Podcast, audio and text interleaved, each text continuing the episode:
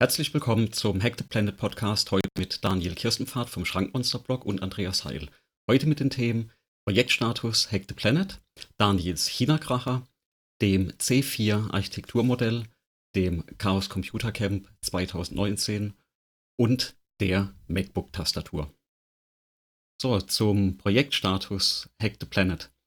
Seit letztem Mal ist ja die Webseite Podcast Hack the Planet äh, TV live. Das haben wir ja gleich nach dem ersten, äh, nach der ersten Episode geschafft.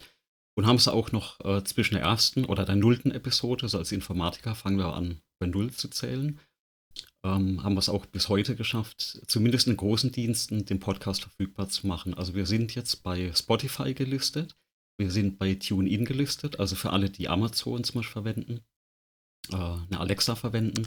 Und auch Apple hat es geschafft, mit ein paar Tagen Reviewzeit den Podcast seit gestern, äh, und das war der Mittwoch oder der Donnerstag, zu listen. Ja, ist wichtig. Das heißt, auch da sind wir jetzt genau bei äh, Apple sind wir auch verfügbar. Was nicht geht, ist Google Play Music. Da kann man auch mal drüber sprechen, weil Google Play Music sagt, unfortunately, podcasts are not yet available in your country. Also in Deutschland sind wir von Google äh, quasi noch ausgeschlossen, was Podcasts angeht. Ja. Na, da sind wir, wie heißt das so schön, Neuland. Ähm, wir sind in dem, da weiß ich gar nicht, wie man das ausspricht, äh, FYYD, also dem Fit. Suchdienst für Fit. Fit. Äh, Fit, Fit, genau. Äh, Dankeschön. Wie Feed, oder? Ich, so hätte ich es jetzt ausgesprochen, keine Ahnung. Bei Feed, genau. Müssen wir aber nachfragen, vielleicht weiß das ja jemand, der zuhört. Ich glaube, ich habe schon mal jemanden Fit sagen hören, deswegen habe ich das jetzt Fit. bloß gesagt. Ich habe das jetzt auch nicht ausgedacht. Da sind wir gelistet. Das hat ja direkt ähm, geklappt. Die Website wird auch immer besser. Das war noch ein bisschen so, sag ich mal, mit WordPress. Wir verwenden ja das äh, Podlove-Plugin für WordPress, was sehr viele Podcasts verwenden und was auch richtig gut ist, was den Feature-Umfang angeht. Und das war, na, das war noch ein bisschen ein Kampf, weil äh, was machen wir? Wir hosten das WordPress natürlich selbst, ähm, auch gerade was die ganzen Daten angeht. Ähm, äh, das läuft bei uns natürlich in Containern ja, und wird auf den eigenen Servern gehostet. Und da hat das Problem schon angefangen. Man musste da diverse Einstellungen in dem WordPress vornehmen, im PHP vornehmen, die so in den Standard-Containern von WordPress gar nicht gehen, weil da ist noch niemand VI drauf. Und da bin ich auch hin, habe das direkt äh, den Hack dafür geblockt und das wurde auch von der Podlove Crew schon äh, äh, retweetet, die, dieser, sag ich mal, Hack oder dieser Fix wie man das machen kann, weil ich denke, das Problem haben ja nicht alle. Äh, wir haben auch ein bisschen Feedback bekommen, äh, die, die letzte Woche oder das erste Feedback von Hörern schon bekommen. Das eine war, wir sprechen unterschiedlich schnell. Ja. Äh, ja. Wer hätte es gedacht? Das üben wir. wir ja, genau. Wir, wir hatten ja auch gesagt, wir haben, wir können noch nicht im Gleichtag schwingen, sprechen, weil wir natürlich auch schon sehr lange dann viel nicht mehr miteinander, ja, wir, sind, wir sind schon sehr lange nicht mehr im selben Raum gewesen. Genau, und, also mindestens äh, zehn Jahre. Ja, und, und seitdem das so ist, äh, ist es natürlich schwierig, äh, wenn man kein Gefühl dafür hat, wie schnell der andere spricht. Und ich zumindest, ich quassel dann einfach maximale Geschwindigkeit. Und wenn ich dann erstmal in Fahrt komme, dann wird es einfach immer schneller. ich, ich bemühe mich langsamer zu reden und ich nehme mal an, dass es auf das langsam schnell abzielt. Und du mhm. hattest ja gesagt, naja, wenn man das so mit 1,5-facher Geschwindigkeit hört, dann fällt einem das besonders auf. Ich glaube genau das ja. Auf der anderen Seite, ja. schnell und langsam reden, ist auch nicht schlecht. Ich kann da übrigens was empfehlen. Ähm, es gibt dann ein Tool, äh, ich benutze Overcast auf meinem iPhone, um Podcasts zu hören. Und das kann Smart, Smart Speed was das macht, das gehört schon mal vorweg äh, mit rein, äh, was da kommt. Und wenn da Pausen sind, dann schneidet es die Pausen raus. Und da kriegt man bei manchen Podcasts, wenn viele Pausen drin sind, tatsächlich so 1,3, 1,5-fache Geschwindigkeit hin, ohne dass der Podcast schneller läuft. Einfach nur, weil die Pausen automatisch rausgeschnitten werden. Ja, kann Genau so eine Pause, die wir jetzt gerade hatten die wird dann automatisch rausgeschnitten. Ja, genau. Die war jetzt nur zu Demonstrationszwecken, damit man das jetzt auch direkt ausprobieren konnte. Genau. Also da können wir an der Stelle mal jedem empfehlen, dass, äh, wie heißt das nochmal? Overcast heißt das. Overcast. Overcast mal zu testen. Und der Tipp ist natürlich auch, also sehr spannend, das habe ich jetzt ein paar ehemaligen Kollegen auch den Tipp gegeben. so als Lifehack Podcast ruhig auf 1,5-facher Geschwindigkeit anhören. Das klingt am Anfang immer sehr ungewohnt, aber das Gehirn passt sich echt an. Mhm. Und äh, nach ein paar Minuten klingt das ganz normal. Es ist dann eher immer sehr verblüffend, wenn man dann wieder mit normalen Menschen spricht. Äh, auch da wieder die ersten paar Sekunden, bis man da auf dem, sag ich mal, auf der normalen Schwingung wieder ist. Also sehr äh, spannend, was da eigentlich im Kopf passiert. Dass man wirklich solche äh, 1,5-fache Geschwindigkeit als, als wirklich ganz normal hört nach einer Weile. Ja, ja, das, das ging mir auch schon mal so, das stimmt, kann ich bestätigen. Weißt du, was wir vergessen haben? Jetzt haben wir was? eine kurze Über, einen Überblick über die Sendung. Das war ja auch Feedback, dass man mal am Anfang sagt, worum es hier eigentlich geht. Aber Hallo gesagt haben wir noch gar nicht. Jetzt weiß zwar jeder, wie wir heißen, aber wer von uns beiden wer ist, keine Ahnung. Genau, da fang du doch mal an. Also du bist der Andreas, der Herr Dr. Andreas Heil. Genau. Mit dem ich das Vergnügen habe, heute zu sprechen. Ja, und, und du bist der Daniel, Daniel Kirstenpfad. So ist es. Mit dem ich das Vergnügen habe, zu sprechen. Genau, und wir sagen beide Hallo an die, die das hören. Ähm, genau. Jetzt sind wir schon an einem Punkt, das letzte Mal haben wir noch gesagt, wir machen das nur für uns. Ja. ja jetzt, jetzt begrüßen wir schon die Hörer, weil wir müssen zugeben, ähm, es waren mehr als null. Ich glaube, so um die 70 ähm, Downloads hatten wir schon in der ersten Woche oder in den ersten drei Tagen nachdem wir den Podcast online gestellt hatten. Mhm. Und wie gesagt, das erste Feedback kam ja auch direkt an. Genau, also, die, die, solange es eine schweigende Menge gab, dann haben wir das noch für uns gemacht. Jetzt stellen wir erstaunt fest, irgendeiner hat das gehört, mindestens einer. Jetzt, jetzt äh, müssen wir natürlich dann auch Hallo sagen. Das ist ja nicht, ist ja nicht fair. Das ist so äh, sozusagen ähm, ja, unempathisch sind wir jetzt nicht, dass wir dann nicht wenigstens Hallo sagen, wer auch immer da gerade hört. Und soweit ich jetzt, soweit es mir geht, ist das Feedback, was du mir gesagt hast, ja auch erstmal anonym. Genau, das war mehr oder weniger anonym. Ähm, soll ja auch so sein nach der Daten, Datenschutzgrundverordnung, dass wir nicht wissen, von wem äh, solche Informationen kommen oder zumindest die, die Auskunft drüber geben können. Ja, aber das, äh, das passt ja soweit und Feedback hilft ja immer, dass man ein bisschen besser wird. Und das ist auch so ein bisschen die Idee bei uns in dem Projekt, dass wir da ein bisschen besser werden können. Genau, und man kann ja auch genau. relativ Ach. anonym in diesen ganzen Verzeichnissen sein. Das heißt, wenn jemand einen Kommentar geben will, äh, du jetzt vorliest, wie viel, in wie vielen Verzeichnissen wir sind, also man kann ja dann auch da, dort Kommentare hinterlassen, beziehungsweise kann dort auch dann bewerten. Genau. So, bei, bei Bewerten komme ich da gleich mal zum nächsten Thema. Ähm, ich ich glaube, du, du kannst eine schöne Bewertung über eine interessante Hardware abgeben. Dein, deinen China-Kracher, da hatten wir im Vorfeld ja mal drüber gesprochen. Ja. Und ich dachte, das, äh, da müssen wir ein bisschen drüber erzählen, was da passiert ist. Ja, also, also wir leben ja in interessanten Zeiten. Und ähm, es gibt augenscheinlich ähm, Hardwarehersteller, besonders ähm, kommen die aus China, die haben lustige Namen und verkaufen ihre Hardware, die also auf dem Papier äußerst potent erscheint, äh, für wenig Geld. Und ich habe da so Spezialbedarfe, ähm, ganz, also ja, wenn ich jetzt mal ganz gezielt sage, in meiner Küche.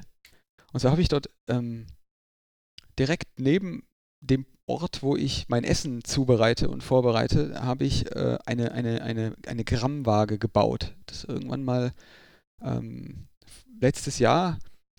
Und ähm, die Ernährungsgewohnheiten, zumindest bei unserer Familie, sind so, dass wir tatsächlich, ähm, wenn wir Essen zubereiten, tatsächlich auch abwiegen, was wir da reinschmeißen in das, in das Essen, was wir da verarbeiten und das dann auch aufschreiben.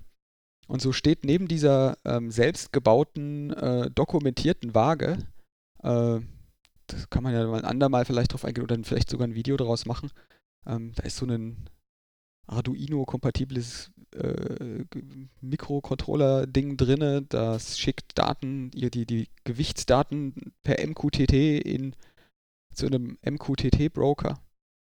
Und auf einem Tablet, das dort angebracht ist und per WLAN verbunden ist, ist eine, äh, ein, eine, eine, wird eine Webseite angezeigt in einem Browser und diese Webseite zeigt dann die Grammzahl, die da gerade gewogen wird und realisiert so tolle Funktionen wie Tara, Zuwiegen, was man da so braucht. So ein kleines Log.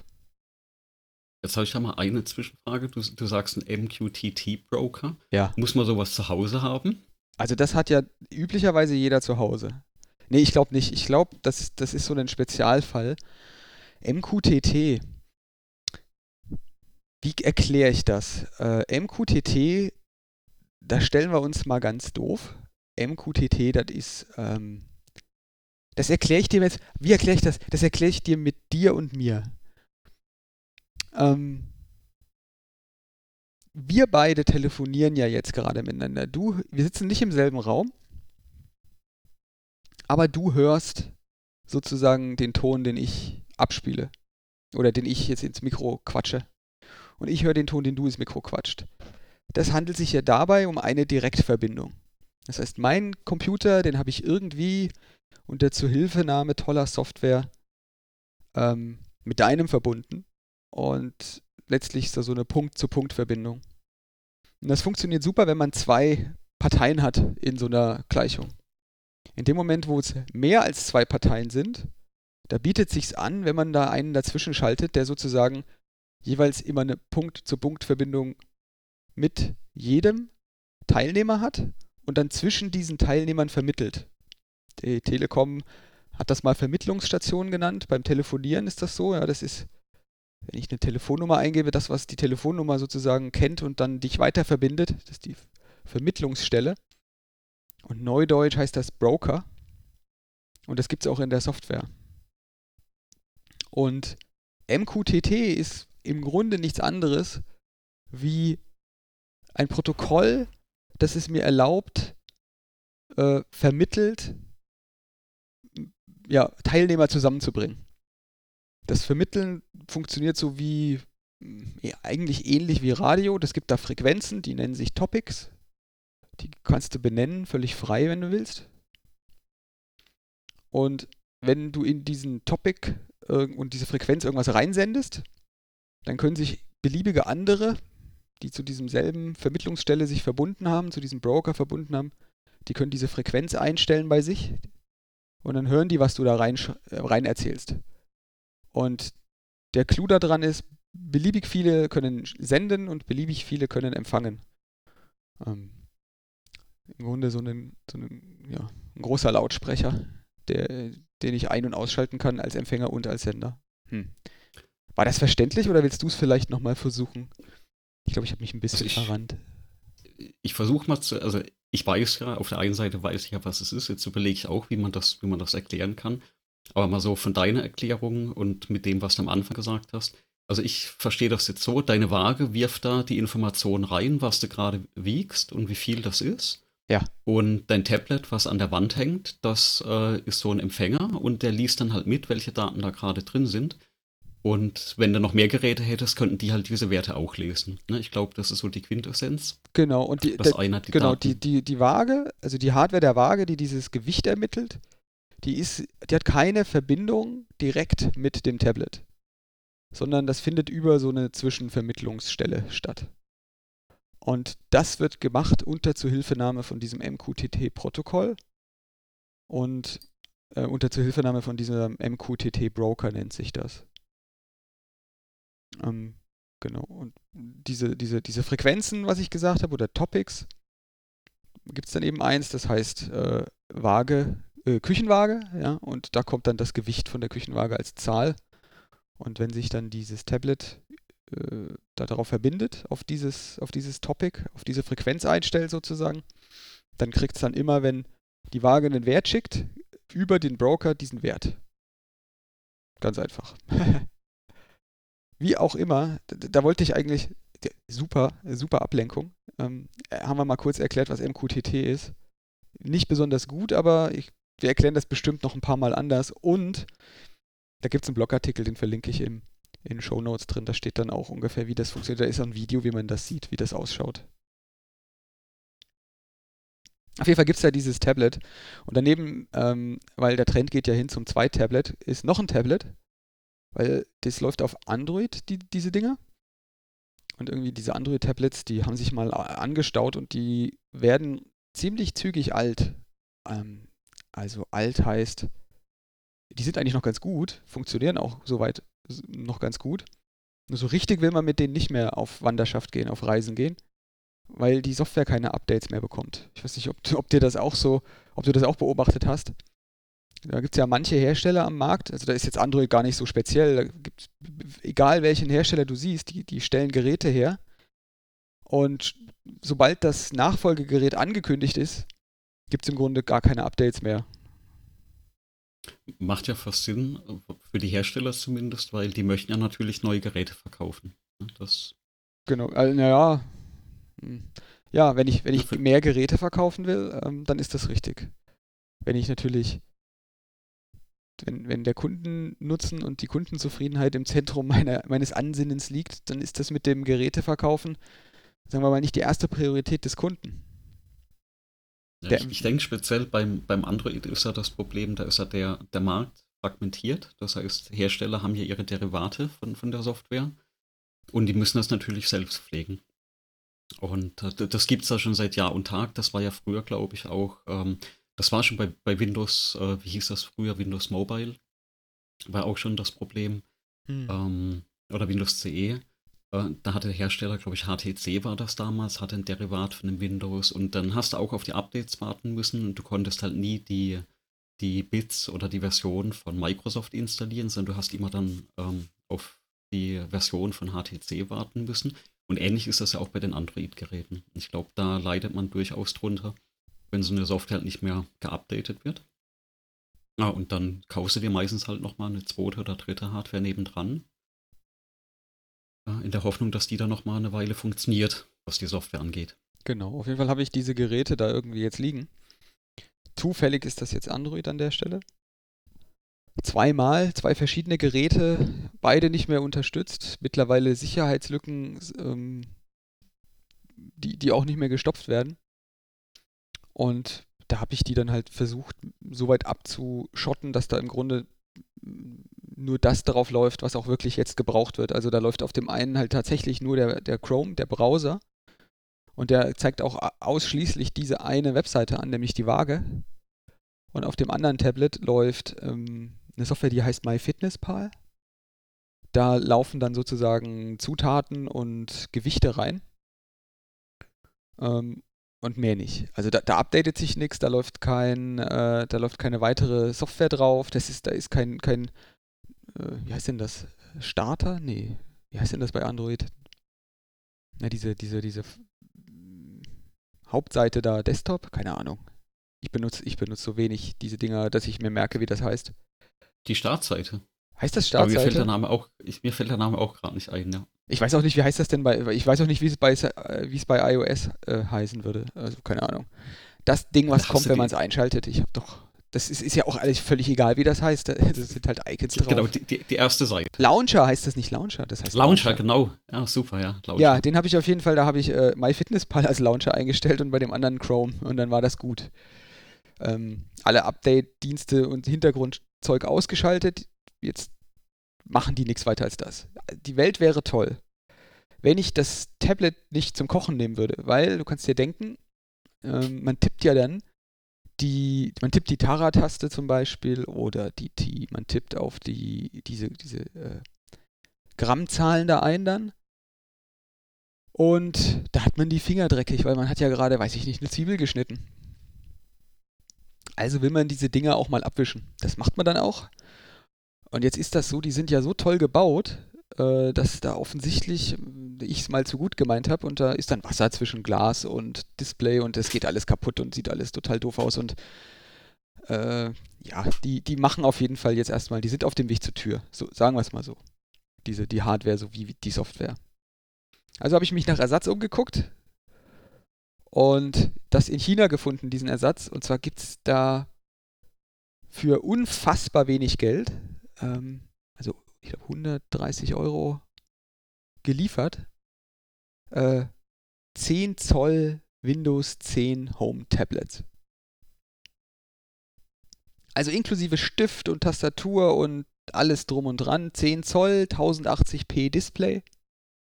Also Full HD Display. ganz gut. Ähm, das Ding habe ich mir bestellt, das wurde geliefert und das ist einfach nur der Kracher. Es ist wirklich sensationell tolles Gerät. Das ist von der Herstellungsqualität richtig geil. Also, das zwar die Rückseite ist zwar aus, ähm, nee, die Rückseite nicht mal. die Tastatur, die Unterseite ist aus Plastik, aber das gesamte Gerät mit Display ist alles Glas und äh, Metall, richtig Alu.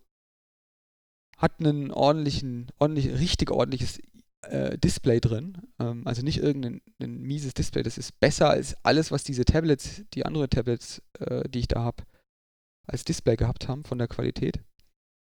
Ist echt gut schnell. Und die Welt könnte toll sein, weil dann, das hätte ich hingestellt, hätte einfach eins, ein 10 Zoll Tablet statt zwei Android-Tablets gehabt. Äh, Fenster geteilt und alles wäre toll gewesen. So schön in der Mitte, 10 Zoll ist ja groß genug. Das habe ich so eingerichtet, hingestellt und ja, zwei Wochen später, zwei Wochen Nutzung, vielleicht einen Tag insgesamt das Ding angehabt, äh, stürzt Windows ab mit Bluescreens. Und man ist ja dann irgendwie äh, der Ansporn. Ja, was ist das denn? Warum ist das denn kaputt? Das kann doch nicht sein.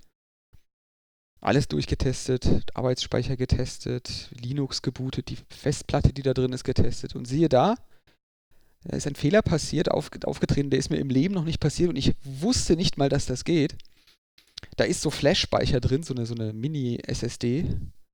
Und die ist in einer Art und Weise kaputt gegangen, die kann man noch vollständig lesen. Alles, was da drauf ist, ähm, das kann gelesen werden, funktioniert. Windows startet und irgendwann stürzt es ab.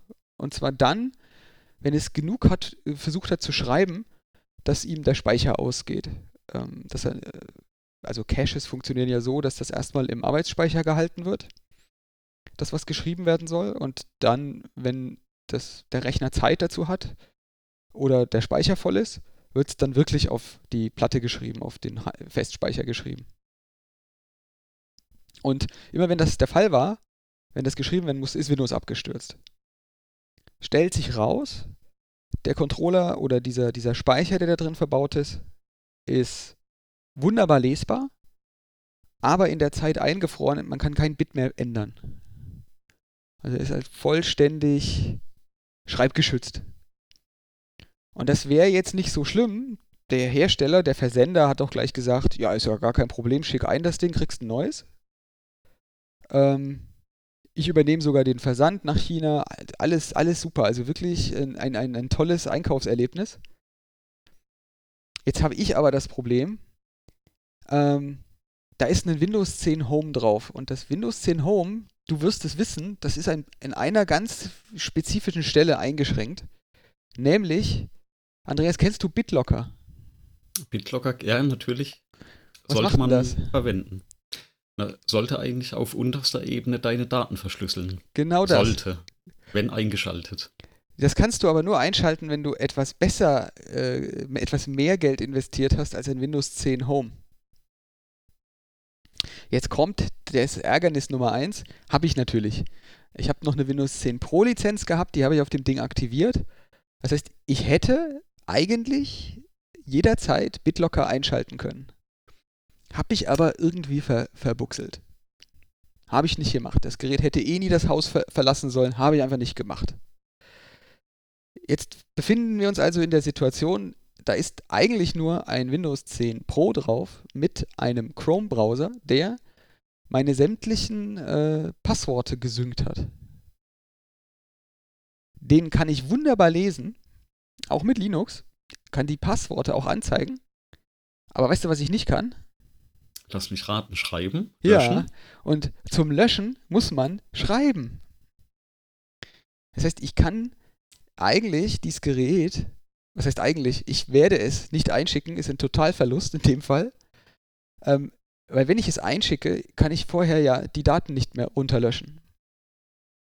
Und das ist jetzt hier für die Zuhörer, lernt von meinem Fehler das erste, was man mit einem Gerät macht, ist Vollverschlüsselung einschalten. Ab dem ersten Moment.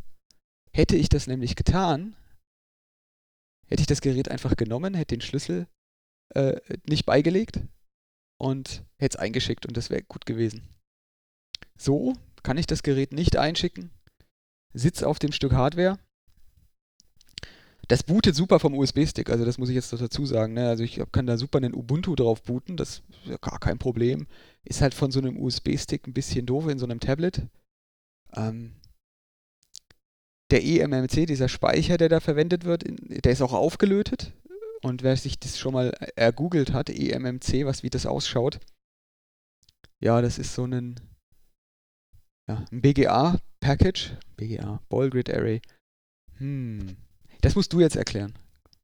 Äh, kann ich noch nicht mal. Kannst du nicht? Ich, ich bin, kann ich gar nicht mehr, weil ich, ich bin ta tatsächlich da gar nicht mehr so drin in der Materie. Dann stellen wir uns einfach einen kleinen Chip vor, wie man ihn sich so vorstellt, ein, ein kleines schwarzes Plättchen. Und statt dass das solche Pins, solche Beine unten drunter hat, die man irgendwo reinsteckt oder, oder reinlötet, hat das so kleine Bälle als Kontakt. Und die macht man heiß, dann schmelzen die und dann stellen die eine Verbindung mit der Platine her. Jetzt hat das Ding nicht nur zwei, drei Bälle, sondern, also das da, ich weiß jetzt gar nicht die genaue Zahl, auf jeden Fall sind das rein vom Draufschauen mehr als äh, 40 äh, solche kleinen Beinchen gewesen, so, so Bälle. Und weil das halt fest verlötet ist und auch eine richtig, ja, eine richtig kleine, fimmelige An Angelegenheit ist, äh, ist das nichts, was man mal eben selber macht. Ähm, das macht auch niemand so. Ich, ich kenne tatsächlich auch keine, keine Werkstatt, keinen, keinen Reparaturdienst, der sich zutrauen würde, ähm, sowas zu machen. Also dieses Bauteil, das kostet, ich weiß nicht, lass es 20 Euro sein. Das musste man halt rauslöten und wieder drauflöten. Das ist ja prinzipiell, da kann man durchaus den Bogen direkt spannen zu der Mac-Tastatur, glaube ich. Hm. Weil ähm, also das Problem, was du hast mit den nicht verschlüsselten Daten, das hatte ich ein bisschen mit einem, mit einem MacBook, mit einem 12 Zoll MacBook ähm, von 2016, was eine dieser, ähm, na, wie drückt man das aus, sagenumwobenen, äh, fehlerhaften Tastaturen von Apple hat. Also im Prinzip ein super Gerät, 12 Zoll äh, Retina-Display, man kann ganz toll drauf arbeiten. Ähm, einen kompletten Tag ohne die Batterie zu laden. Also ein Spitze super happy äh, mit dem Gerät. Mhm. Und was habe ich? Eine Tastatur, wo eben inzwischen ein paar Tasten nicht mehr gehen. Ne? So diese, hatten wir auch schon mal gesagt, die WASD-Tasten, so typischerweise diese Gamer-Tasten, ähm, die gehen da nicht mehr. Und dann hatte ich mich mal informiert, was, was kann ich eigentlich machen, eine Tastatur tauschen. Und tatsächlich hat Apple da ja ein Tastatur-Tauschprogramm. Hm. Und da gibt es verschiedene Varianten, die man machen kann. Die eine Variante ist ja, ähm, ich bringe das in den App Store. Jetzt wohne ich auf dem Land. Der nächste App Store ist, glaube ich, von uns aus äh, Richtung Stuttgart. Also da wäre ich eine Stunde unterwegs oder mehr. Ähm, also fällt das erstmal flach. Aber man macht da mal einen Tagesausflug hin. Dann habe ich geschaut, es gibt ja noch Dienstleister, die machen das im Namen von Apple. Sind auch zertifiziert.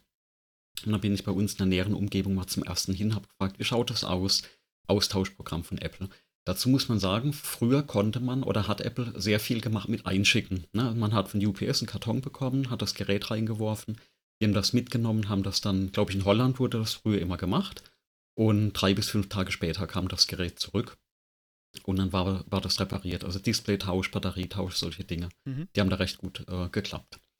So, also erster Dienstleister bin ich hinmarschiert mit dem Gerät, die haben das getestet oder andersrum, die haben die Nummer eingegeben und haben gesagt, ja, das fällt ins Garantieprogramm, können sie machen dauert fünf Wochen. Fünf Wochen. Also ich komme in fünf Wochen und gebe das Gerät ab. Dann äh, wurde mir gesagt, ja, nee, nee, nee. Ich gebe das Gerät jetzt ab und ich kann es in fünf Wochen holen. Ich meine, äh, nein. Also das, also A, verstehe ich das nicht. Äh, und B, gebe ich jetzt mein Gerät nicht jetzt nicht ab, um es dann in äh, fünf Wochen äh, wieder abzuholen. Wir, wir, reden von einer Tats Tastatur, ne? Das, äh, Tastatur. Ja. Genau, also wirklich nur die Tastatur. Und äh, mal überlegt, was ist denn da eigentlich das Problem? Ein bisschen recherchiert und tatsächlich ist das so, dieses, dieses MacBook ist da sehr, sehr flach, also das ist dünner als so ein Notizbuch. Mhm. Und im Prinzip, ähnlich was du beschrieben hast, das ist komplett verlötet. Da ist wahrscheinlich kein Baustein, ne, inklusive der SSD, die ist fest äh, äh, verlötet. Da, da kommst du so nicht ran. Und die müssen wahrscheinlich das komplette Gerät auseinandernehmen. Also es dauert schon ein bisschen, das ist nicht in einer halben Stunde oder Stunde gemacht, dass man eben Festplatte oder Tastatur rauszieht und das wieder reinsteckt. Ähm, ist auch akzeptabel, aber fünf Wochen ist eben das Backlog. Äh, das heißt, die haben so viele Geräte aktuell da liegen, ähm, dass die fünf Wochen brauchen. Und solange soll man das halt abgeben. Und jetzt bin ich genau am gleichen Punkt wie du. Wenn ich das äh, Gerät jetzt hin äh, oder abgeben würde und dahin lege, dann liegt das erstmal unverschlüsselt ähm, fünf, äh, fünf Wochen darum. Ähm, die Geräte sind ja, zumindest die Apple-Geräte, sind jetzt durch den Account etc. gelöscht, aber ich weiß ja nicht, wie das ist mit einem zertifizierten, äh, sag ich mal, Dienstleister, der ja wirklich an die Geräte kommt und da auch die Bits, sag ich mal, runterkopieren kann etc. Oder vielleicht die, ne, die SSD da doch rauslötet, keine Ahnung. Hm. Ja, wo landen die Daten dann am Ende? Also das ist dann doch ein bisschen äh, merkwürdig. Und, und auch da gehe ich jetzt erstmal hin und sage, okay, jetzt muss das Ding nicht nur gebackupt werden, dass ich die Daten halt nicht verliere im, im Falle, dass da was schief geht, was auch die Empfehlung äh, von dem Dienstleister war, sondern tatsächlich, dass ich hingehe, erstmal die komplette, also entweder alles lösche von dem Gerät, hm. inklusive meinem Account, äh, oder dass ich eben sage, nee, jetzt wird erstmal alles von Grund auf verschlüsselt, dass was auch immer mit der Platte passiert, ähm, dass da erstmal keiner an die Daten rankommt oder andersrum nicht mit vertretbarem Aufwand an die Daten rankommt. Ja, du, das also, Problem ist ja, die Dinger sind ja aufgelötet bei Apple auch. Genau. Und also du kannst ja nicht einfach rausnehmen, das ging ja früher mal. Ja, also das ist vielleicht auch für die, sag ich mal, für die Jüngeren. Ähm, also früher hat man ja die Geräte, auch die Laptops, die waren ja komplett modular. Und auch das, was ich jetzt als Laptop wieder habe, kannst du tatsächlich jedes Gerät einzeln äh, rausziehen. Also Platte, auch die SSD kann abgesteckt werden. Äh, selbst die CPU, glaube ich, ähm, kann da im Zweifelsfall getauscht werden. Also das ist wirklich nochmal so zusammengesteckt und nicht alles gelötet. Und das ist auch ein bisschen, sag ich mal, äh, nachhaltiger, weil du kannst zum Beispiel, wenn du sagst, du brauchst eine größere Platte oder du möchtest mehr RAM, dann musst du so ein Gerät halt nicht wegwerfen. Und wenn du halt die verlöteten Geräte kaufst, ähm, ja, und irgendwas, ein, einer der Bausteine geht kaputt, dann, ähnlich wie du das jetzt beschreibst, hast du erstmal so einen Totalschaden. Ja. Ja, ja das ist eigentlich. Ja. das Problem bei Apple ist auch gewesen für mich, ich habe tatsächlich, seitdem die diese Tastaturen haben, kein, ähm, kein Apple Notebook mehr gekauft. Ich hatte davor tatsächlich die letzte Generation MacBook Air, ähm, die da vorgekommen ist und, und, und habe sie geliebt. Das ist wirklich ein tolles Gerät gewesen. Lange Laufzeit, äh, leise, nie Probleme mit gehabt. Tolles Keyboard. Und das, diese, diese Tastatur, die da gekommen ist, die habe ich dann in einem, in einem Apple Store mal probiert. Und ich habe so viele Tippfehler gemacht, das ging gar nicht. Und die, also die, ich weiß jetzt nicht, wie dir es mit dieser Tastatur geht. Ich finde den Anschlag, das, das ist halt kurz vor, da kann ich auch auf ein Touchscreen tippen. Genau, also du, du hast so gut wie keinen Druckpunkt in den Tasten. Ähm, es ist ein bisschen gewöhnungsbedürftig. Auch ich, ich hatte vorher so ein 2011er MacBook Pro und auch da super Tastatur. Ähm, ich habe mir damals sogar, wenn ich eine externe Tastatur zum Beispiel im PC benötigt habe, habe ich immer eine Tastatur gesucht, die ähnlich wie die, ähm, die MacBook-Tastatur war. Und äh, der hatte übrigens das gleiche Problem oder ein ähnliches Problem. Da ist die CPU kaputt gegangen, also wirklich durchgebrannt. Wow. wow. Äh, war, ja, war ja auch ein paar Jahre alt. Also die, das war einfach alterungsbedingt. Äh, äh, du hast sie abgenutzt. Die war, die war wirklich abgenutzt. Das Ding hat gerendert und, und gerechnet wirklich fast 24 Stunden am Tag. Und das war tatsächlich durch. Und auch da die CPU ähm, konnte es so nicht tauschen. Ja, das heißt, der war wirklich am Ende dann. Da konnte ich zumindest die Platte noch rausschrauben mhm. äh, bei dem alten MacBook. Und das war damals auch gerade so dieser Generationswechsel bei, bei Apple, wo es die neuen Geräte gab. Und tatsächlich, ich hatte diese Tastatur nicht. Ich habe mich dann nicht informiert im Vorfeld. Ne? Ich war da sehr gutgläubig. Und habe einfach geschaut, okay, ein kleines Notebook sollte es sein, was eben relativ lange hält. Äh, von, der, von der Akkulaufzeit. Und da bin ich eben auf das 12-Book äh, MacBook gekommen. Und ansonsten ne, mit dem Gerät super zufrieden, aber Tastatur tippen. Also habe ich relativ viele Tippfehler am Anfang auf dem Gerät gehabt. Äh, man muss sagen, es war dann eigentlich mein, mein einziges und, und Hauptnotebook im Privatleben. Und du dich ja dran, ne? wie, wie, bei allem. Also man, man, wird da recht gut damit äh, im Umgang und dann fällt das eben irgendwann auch nicht mehr auf.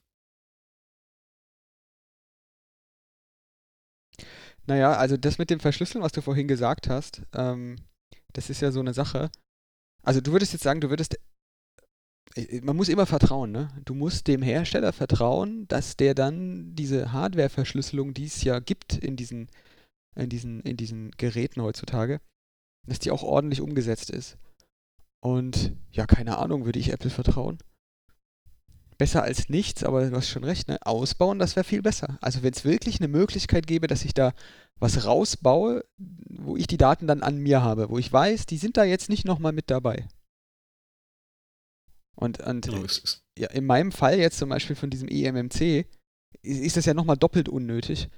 Ähm, Es gibt ja sowohl für die SSDs, für diese Speicherriegel oder Speicher, Festspeicher in den, in den Notebooks, als auch für dieses eMMC-Zeug, was ich da jetzt in diesem Tablet hatte, äh, da gibt es Stecker für. Also da, die muss man nicht löten. Die kann man auch einfach, das weiß ich nicht, wie viel das dann in der Herstellung kostet, ein paar Cent mehr.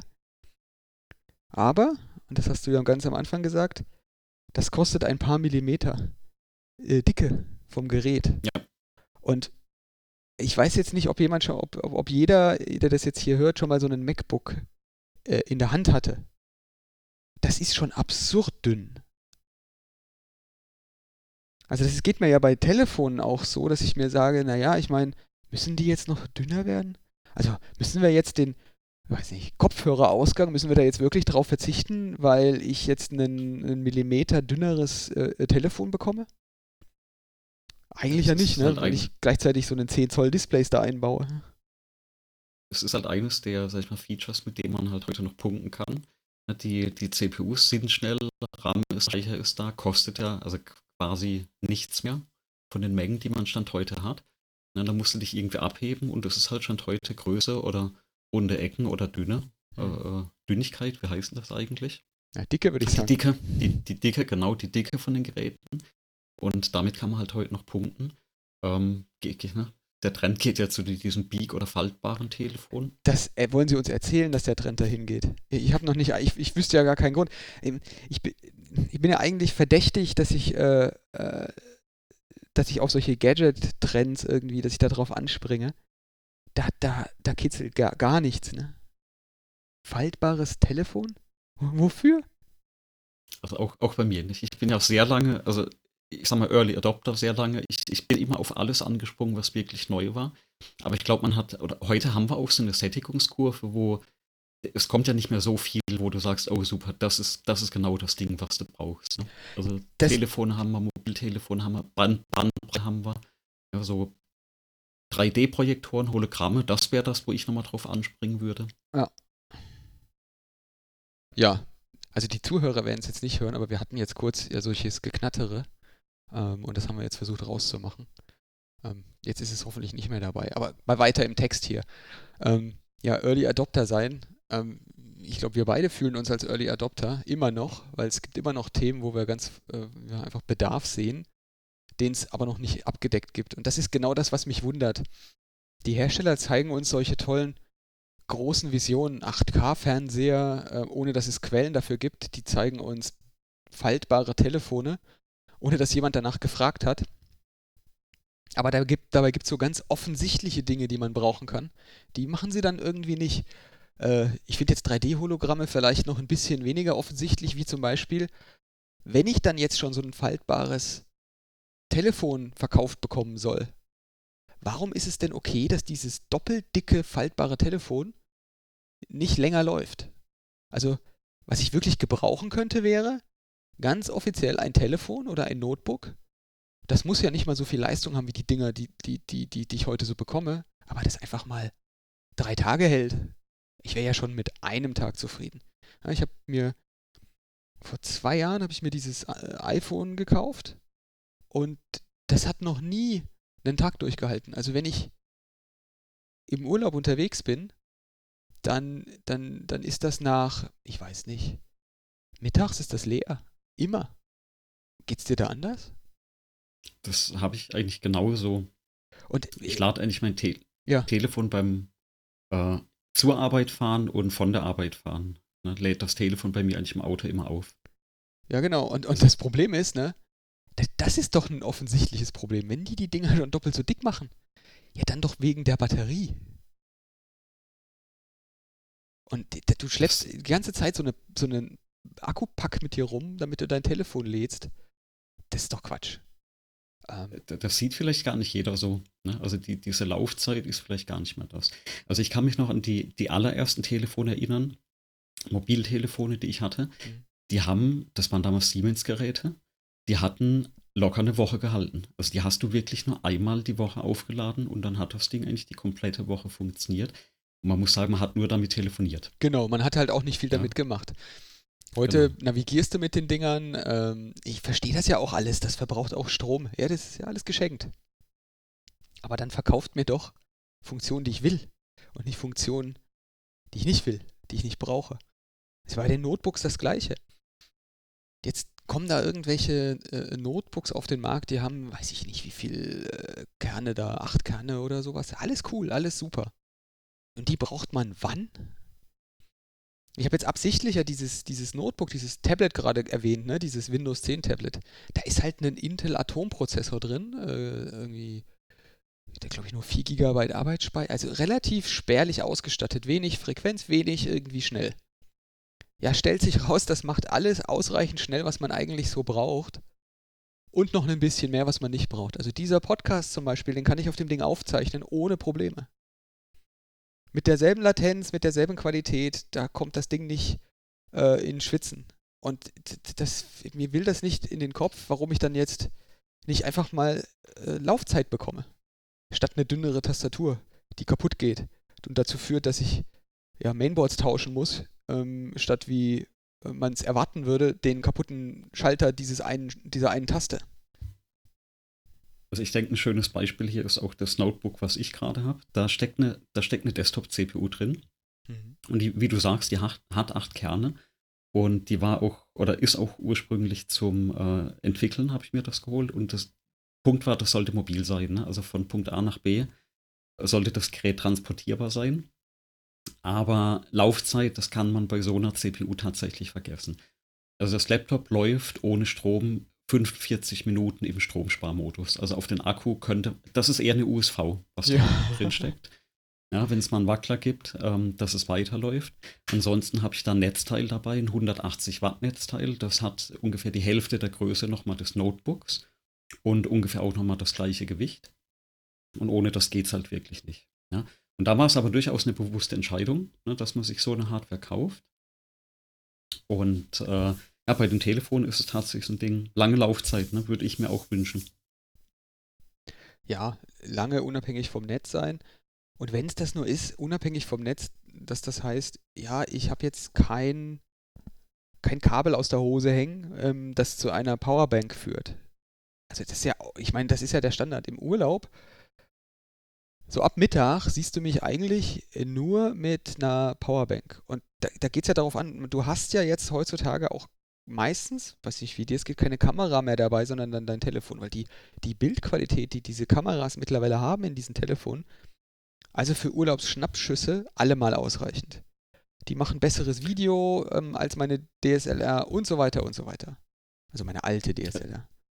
Also tatsächlich setze ich noch auf eine, auf eine richtige äh, Kamera, eine Digitalkamera, ähm, mit Objektiven, ne? weil für mich macht es an der Stelle wirklich die, das Objektiv aus. Auch im Urlaub. Aber das stimmt schon, die, die meisten Fotos mache ich am Ende dann auch mit dem, mit dem Telefon. Und da habe ich zum Beispiel auch bemerkt, gerade bei Videos, 4K-Videos mit dem Telefon aufzunehmen, da, da rechnet das Gerät einfach nochmal so viel. Mhm. Da machst du ein, zwei Minuten Video und danach glüht dir wirklich das Telefon noch nach in der Hose wenn das berechnet wird und der Akku spindet da im Prinzip nochmal 20 Prozent.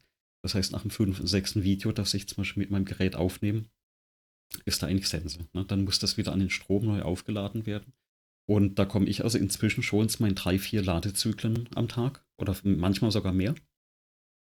Und äh, die Akkus halten ja auch, also trotz Lithium-Ionen-Akkus, die halten nur eine begrenzte Zeit oder eine begrenzte Anzahl Ladezyklen. Und ab dann kann sie das Gerät eigentlich auch dauerhaft am Strom lassen. Hm. Oder eben den Akku tauschen. Ja, genau, wenn das geht. Ohne ja. Zerstörung der Hardware. So, jetzt sind wir von Tastaturen. Ich, ich will ja auch noch meinen Senf zu dieser Tastatur geben. Also ich finde die tatsächlich äh, ein, ein Hindernis. Und es ist ja jetzt irgendwie angekündigt, dass diese Geräte äh, äh, andere Tastaturen jetzt bekommen in Zukunft. Ähm, aber wie absurd diese Tastatur dein Erlebnis auch ist und, und wie repräsentativ zeigt ja schon, dass die aktuellen Geräte, die, die jetzt gerade eben erst von, äh, von Apple sozusagen ähm, freigegeben oder, oder ja, auf den Markt losgelassen worden sind, dass schon diese neuen Geräte bereits ein Austauschprogramm, freiwilliges Austauschprogramm für diese Tastatur von Apple bekommen haben. Das heißt, es ist ein neues Gerät, das mit Fehler auf den Markt gebracht wird. Wissentlich, dass das Ding einen Fehler hat und dass diese Tasten kaputt gehen werden. Sonst bräuchte es ja kein freiwilliges Austauschprogramm. Das ist dann schon krass. Also, das, ich, ich wüsste jetzt eigentlich ehrlich gesagt gar nicht, wo es das gibt. Stell dir das mal bei das Autos vor. Auch das erste Mal, dass ich das erlebt habe, dass wirklich Gerät auf den Markt kommt und dieses Austauschprogramm besteht. Also wirklich fürs neue Gerät. Du kannst es eigentlich instant abgeben zum Reparieren. Wenn du fünf Wochen Zeit hast und auf das Gerät verzichten kannst, bekommst du ja auch keinen Ersatz. Genau. Und, und das ist das größte Problem. Gerade wenn du die Parallele zum Auto ziehst. Ähm, ein Auto bringt man in die Werkstatt und dann kriegst du eigentlich, auch wenn es Geld kostet, oft einen, einen Ersatzwagen. Ne, bei manchen Herstellern auch umsonst oder, oder kostenlos. Aber an der Stelle bin ich wirklich, gebe das Gerät ab und stehe dann fünf Wochen ohne mein Hauptgerät da. Ja. Und ähm, wenn man sich die Preislisten von diesen Dingern anguckt, dann ist dieser Vergleich mit dem Auto, ich würde mal sagen, so weit nicht hergeholt. Also es gibt Neuwagen, die in äh, Preisen liegen, Preisbereichen liegen, die so einen Mac mittlerweile erreicht. Wenn man die teuren Macs und die günstigen Autos nimmt, ja. ja, das ist ja ein völlig äh, legitimer Zug, den ich dann da ziehen würde. Ja. Aber ich werde auf jeden Fall berichten, wie es da weitergeht. Also ich, ich werde noch ein, eine, eine, Zeitscheibe finden, wo ich das MacBook äh, abgeben kann für ein paar Tage. Und ich habe mir überlegt, ich gebe dann auch direkt mein iPhone ab und lasse da auch den Akku mal tauschen. Mhm. Das sollte wesentlich schneller gehen. Und auch da kann ich einmal berichten, wie das dann äh, tatsächlich vonstatten ging. Weil ich habe das selbst noch nie gemacht. Ich habe schon Displays tauschen lassen, auch direkt bei Apple, also gerade mit dem Einsenden. Aber sowas wie Tastaturtausch oder äh, Akkutausch habe ich da wirklich noch nie machen lassen. Hm. Na gut, dann haben wir das nächste, ich glaube, wir haben jetzt erschöpfend ähm, abgearbeitet, dann hätten wir das nächste Thema.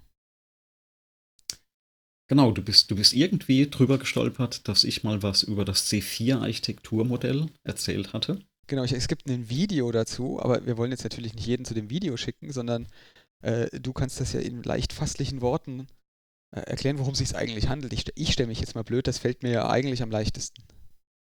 Genau, so. Ähm, da sind wir natürlich äh, unterwegs bei der, bei der Softwareentwicklung. Und äh, ne, als Softwareentwickler oder sag ich mal auch Softwarearchitekt sprichst du ganz oft mit äh, ganz unterschiedlichen Menschen.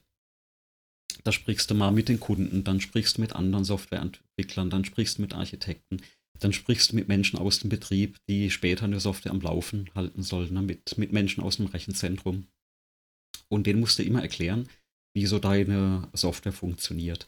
Und tatsächlich bin ich da drauf gekommen, äh, quasi in meiner letzten Rolle, äh, so vor ein, zwei Jahren, auf der Suche nach, wie kann ich eigentlich eine Software dokumentieren, eine Softwarearchitektur dokumentieren ähm, und zwar ein bisschen über das, was, sag ich mal, in den Büchern gelehrt wird. Ja, so kennt man ja vielleicht UML, mhm. Software-Diagramme.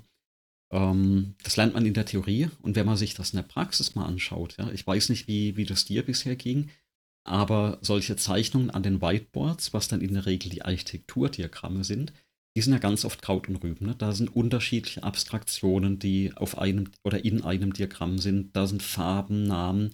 Ja, äh, ja, genau. Sag ich mal, das ist mehr so eine Denkhilfe Ereignisse. als eine, eine, Formalisierung. Genau, und dann wird es ja oft fotografiert ja. und landet irgendwo im Dokument. Und drei Jahre später sollst du wieder verstehen, was da eigentlich äh, sich jemand gedacht hatte. Und ich hatte ja vor ein paar Jahren gebaut und hatte ja da auch mit, sag ich mal, echten Architekten zu tun, also solchen Architekten, die die Häuser entwerfen und auch mit ganz vielen Gewerken. Und ich war da sehr fasziniert es gibt ja unterschiedliche, sag ich mal, Level der Abstraktion. Ne? Es gibt diese Bauantragsunterlagen, es gibt dann äh, Elektropläne, es gibt Pläne für äh, Wasser und Abwasser, es gibt Pläne für, äh, weiß ich nicht, äh, ähm, glaube ich, fürs Fundament gibt es Pläne. Und jeder nimmt sich so diese vier, fünf Pläne, die es da gibt, und versteht da gleich, was er bauen soll. Und das ist eine Erfahrung, die hatte ich in der Softwareentwicklung, ich möchte jetzt nicht sagen nie, aber sehr selten hm. dass man anhand von so einem Dokument wirklich ganz schnell weiß, äh, wie man was bauen kann. Ich glaube, das, das könnte das vielleicht auch daran liegen, dass du sehr viele Quereinsteiger in der Softwareentwicklung hast. Also Menschen, nicht die das zwingend. nicht üblicherweise ausgebildet bekommen. Nicht zwingend. Also selbst wenn du in einem, meine Erfahrung, selbst wenn du in einem Team arbeitest, das, sag ich mal, UML beherrscht. Mhm. Ähm, es kostet schon sehr viel Disziplin, so, sag ich mal, ein Diagramm zu malen. Und, und äh, das ganze Malen oder Zeichnen, der erste Punkt fängt vielleicht da an. Ganz oft wird dieses Malen oder Zeichnen abgetan als nicht professionell. Das ist eine Erfahrung, die habe ich persönlich gemacht, wo man sich durchaus weigert, ähm, was hinzumalen. Und, und, und das, das, das wird aber von wem wird das immer abge abgemacht als nicht professionell? Ganz, ganz unterschiedlich. Also doch nicht ne? von anderen Architekten, oder? Andere Architekten nicht. Ne? Also das ist wirklich, ähm, genau, da kann man sich auch, glaube ich, da, da, kannst du dich auch relativ schnell darauf einigen, wie du was dokumentierst. Ähm, ja, Fachfremde und oder sag ich mal auch in diesem kompletten Entwicklungsstack äh, äh, ähm, vom Kunden hin zum Entwickler. Klar, der Entwickler, ich nehme mich da nicht aus, der möchte dann lieber den Code äh, sehen oder schreiben und weniger Klassendiagramme malen. Und der Kunde weiß ja schon gar nicht, wie es geht.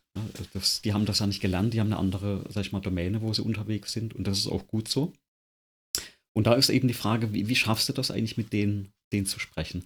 Weil äh, der Architekt beim Hausbau, der hat es ja auch geschafft. Ne? Der hat mir die, die Unterlagen gegeben und ich habe ja verstanden, was der möchte. Mhm. Und da gibt es eine Person, den Simon Brown, und der hat über die Jahre ein Modell entwickelt, das nennt sich das C4-Modell. Und was steckt da eigentlich drin in dem C4-Modell? Äh, vier Cs, wie man sich denken kann. Und äh, das erste C steht für Kontext, also immer auf Englisch, Kontext oder System-Kontext. Das zweite steht für Container, was jetzt nichts mit Docker oder Kubernetes zu tun hat, sondern Laufzeitcontainer. Das dritte ist äh, Komponenten und das vierte ist Code. Und die Idee dahinter ist, dass man sich, man kann sich das ein bisschen vorstellen wie Karten, ne? verschiedene mhm. äh, Höhen von, von Karten. Also zum Beispiel Landkarten. dieses System, Landkarten, genau, Landkarten. Also dieses System-Kontextdiagramm ist so ein bisschen die, die Idee, ähm, wo liegt denn deine Software? Ja, also du willst eine neue Software bauen, stell dir das einfach vor, ein neues System entwerfen. Jetzt, ähm, wie gliedert sich das in einer sag ich mal, Unternehmenssoftware oder beim Kunden ein. Das heißt, welche Menschen arbeiten damit, welche externen Systeme arbeiten damit. So, das ist die Flughöhe. Das kann man vergleichen mit, du guckst auf eine Landkarte und überlegst dir, wo liegt denn Deutschland? Ne? Liegt in Europa. So links oben ist da irgendwo England, äh, rechts ist Polen, unten ist irgendwo Italien, links ist Frankreich. Das ist so ganz grobe Orientierung. Oben ist ein bisschen Wasser, ja, unten ist eher Land. Da kann man sich ganz gut orientieren, wo das eigentlich liegt. Die Containerebene, da zoomt man dann einfach ein bisschen rein. Da sieht man dann vielleicht die Bundesländer ja, auf einer Landkarte. Und in diesem Containerdiagramm siehst du dann, okay, da gibt es eine Datenbank in deinem System und da gibt es vielleicht einen Webserver in deinem System. Es gibt immer noch einen Kunde oder einen Anwender, da siehst du eher dann schon, mit welchen der Container oder Laufzeitcontainer interagiert der und auch welche externen Systeme gibt es. Das ist quasi so wirklich ein Schritt in ein System reingezoomt. Und damit kannst du auch ganz gut dann, sag ich mal, auf der Architekturebene mit einem anderen Architekten sprechen und das auch recht gut, gut hinmalen. Das nächste Level, das geht dann schon mehr so in diese Entwicklungsrichtung. Also wie schneide ich meine Softwarekomponenten, diese Container? Ähm, welche Komponenten habe ich da drin? Das, äh, da sprichst du auch meistens so mit den, mit den Entwicklern. Und dann dieses vierte Level auf Code-Ebene, das ist das, was man typischerweise als UML kennt, also wirklich Klassendiagramme als Entscheidungshilfe, wie soll irgendwas gebaut werden. Und da hat er eine relativ, also dieser Simon Brown, eine relativ einfache Möglichkeit erstellt, wie man das äh, zeichnen kann, also Rechtecke. Er legt sehr viel Wert darauf, dass diese Linien und Pfeile zwischen den Rechtecken, also die Beziehungen, immer beschriftet werden. Mhm. Es gibt ein, zwei äh, Farbnuancen, äh, wie sich die Elemente unterscheiden. Also was ist ein externes System, was ist ein Teil von deinem System, was ist ein Anwender. Und damit kommt man eigentlich recht gut um die Ecke, um unterschiedlichen Anwendergruppen ne, oder, oder Gesprächsteilnehmern was zu erklären. Und da habe ich eigentlich ganz gute oder sehr gute Erfahrungen sogar gemacht auf diesem System-Kontext-Level, äh, also wirklich das oberste. Weil für mich war immer eine Herausforderung, wie erklärst du einem Kunden, der eigentlich von der Technologie äh, wenig weiß und auch eigentlich gar nichts wissen möchte, wie erklärst du ihm eigentlich, wie dein System äh, gebaut ist ne? und, und wie es mit anderen Systemen interagiert? Ne, da ist vielleicht ein Data Warehouse, das damit interagiert, da ist ein externer Mail-Server damit interagiert, dann hast du irgendwelche Anwender, die draufgehen. Und da hilft äh, dieses Modell wirklich ganz gut, ähm, zu kommunizieren, wie deine Software aufgebaut ist und wie die funktionieren soll. Auf der Webseite, die wir da auch verlinken, da, da, sieht man auch eine ganze Menge Beispiele dafür, wie sich das sozusagen in einem UML darstellen würde und wie sich das in diesem C4-Container-Komponentendiagramm darstellt. Und das ist genau, natürlich also das deutlich übersichtlicher wenn, und, und da ist, muss man auch sagen, ähm, möglicherweise auch weniger Informationen drin, aber da sind da viele Detailinformationen manchmal in diesen UML-Diagrammen, so kenne ich die, die, die man an der Stelle vielleicht äh, nicht so wirklich wichtig sind, die zu begreifen an der Stelle. Es, es gibt inzwischen auch also sehr viel ähm, Tools, mit denen man das äh, malen kann oder zeichnen kann. Ähm, einmal visuell, aber inzwischen auch Plugins für Editoren wie Visual Studio Code, wo man das wirklich als Text schreiben kann. Und da hat sowas wirklich die, den, den Vorteil, du sitzt in einem Meeting, sag ich mal, mit Kunden, die erzählen dir, was sie möchten. Mhm. Und du kannst das eigentlich in der Zeit schon mittippen und hast diese Grafik instant, die kann generiert werden. Ähnlich ist es, du hast das erste ähm, Meeting mit einem anderen Architekten oder den Entwicklern, die dir erzählen, wie würden die das äh, bauen, wie würden die die Software schneiden. Auch da kannst du das dann auf einer anderen Ebene direkt ähm, mitschreiben und dir auch solche Grafiken generieren lassen. Und halt immer auf dieser ähm, sag ich mal, richtigen Ebene. Und klar, dir, dir fehlen ein paar Informationen oder sie fehlen nicht, sie sind einfach nicht drin. Aber der Fokus in dem Modell liegt tatsächlich, dass du auf dem entsprechenden Level die relevanten Informationen drin hast. Ähm, wie gesagt, bei den Kundengesprächen hat, äh, war das immer sehr erfolgreich.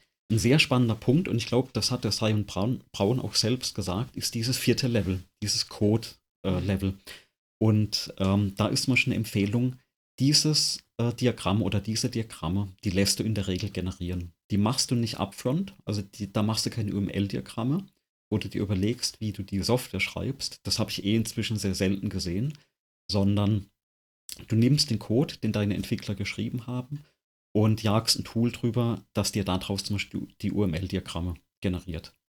Und das ist dann quasi dieses Level, da hast du dann aktuellen Stand des, des Codes. Das kannst du auch bei jedem Check-in neu generieren lassen. Mhm. Und was du dann wieder machen kannst, ist, du kannst zum Beispiel dein Komponentendiagramm, also eine Ebene drüber nehmen und abgleichen, ist das, was da im Code drin steht, passt das eigentlich noch zu dem Komponentendiagramm, das man sich ursprünglich mal ausgedacht hatte. Ja, also da hilft das durchaus auch einen Überblick über die Zeit äh, zu behalten. Und das ist vielleicht auch eine Stärke von diesem Modell, äh, wer das vielleicht schon mal gesehen hat oder mal sieht. Ähm, man kann es einsetzen, um, um am Anfang ein System zu entwerfen ne, und auch weiterzuentwickeln. Aber du kannst es auch super dafür nehmen, ein existierendes System nachzudokumentieren. Mhm. Ja, das ist so die, dieses passende Mittelmaß zwischen ähm, ich schreibe eine Doku und ich schreibe Code. Mhm. Was mir da auffällt, wenn ich mir das angucke, äh, wenn du erzählt hast, habe ich mir ein bisschen die, die, die einschlägige Webseite dazu angeschaut. Das ist ja äh, wirklich die komplette Sicht von diesen Flughöhen in den, einfach die Architektur abgebildet, die technische Seite davon abgebildet. Welche Beziehungen gibt es und was interagiert mit wem und auf welche Weise und warum. Das, das, das, was da rauskommt, ist ja eine ganze Menge mehr als einfach nur dann am Ende Code. Also Code ist ja nicht sozusagen, und, und diese Dokumentation ist ja nicht der einzige Output davon, sondern das könnte ja schon sein, ähm, dass man das dann wirklich so vollständig einbaut, dass man halt auch wirklich äh, die ganze User Experience damit abbildet, dass man die komplette User Interface damit abbildet und dass man dann hergeht und sagt, okay, ich bilde mir jetzt nicht nur das ab, sondern auch meinen Wertefluss da drin. Weil ähm, heute ist ja so, vieles macht man ja mit, ja, lässt man ja auf der Hardware anderer Leute laufen, die, dafür gibt man denen Geld.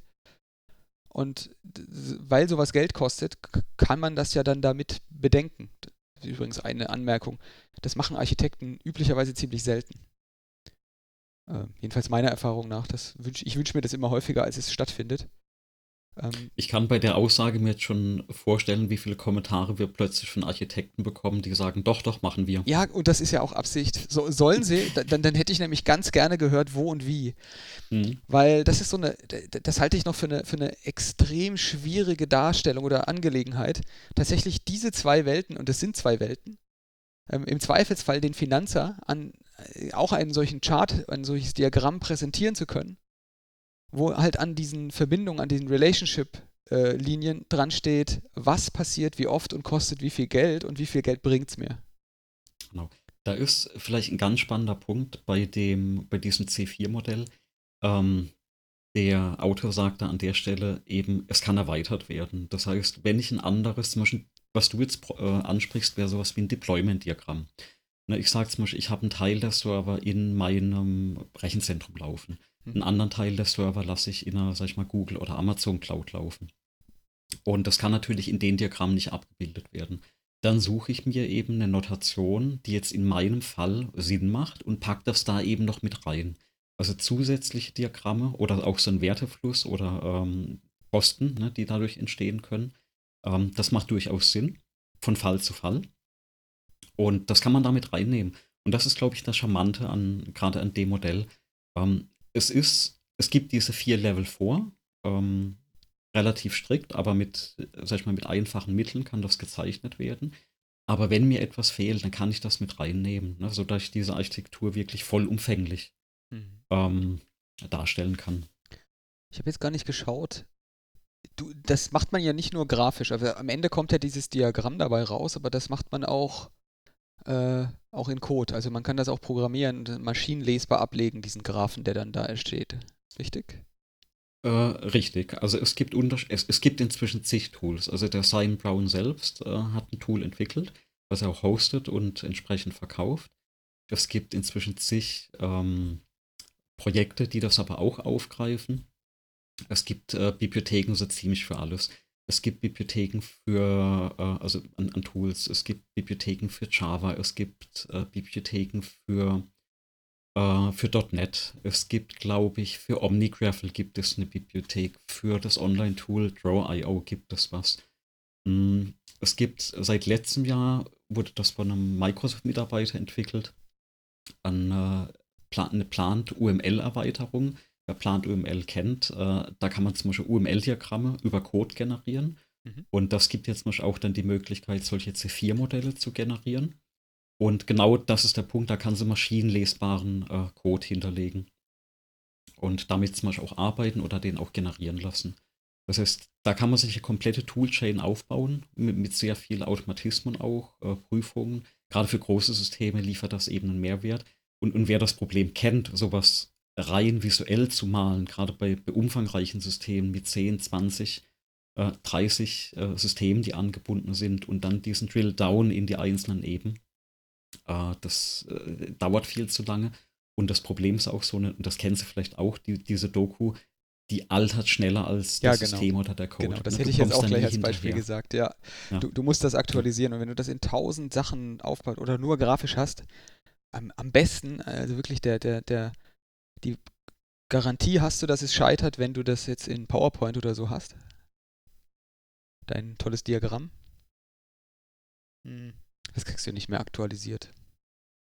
Genau. Also PowerPoint-Diagramme, äh, das ich, können wir vielleicht verlinken. Ich habe einen schönen Artikel gelesen über PowerPoint-Architekten, hatte der Autor das genannt, wo es wirklich darum ging, Software-Architekten, die selbst keinen Code schreiben, sondern das immer nur in, in PowerPoint hinmalen und verkaufen.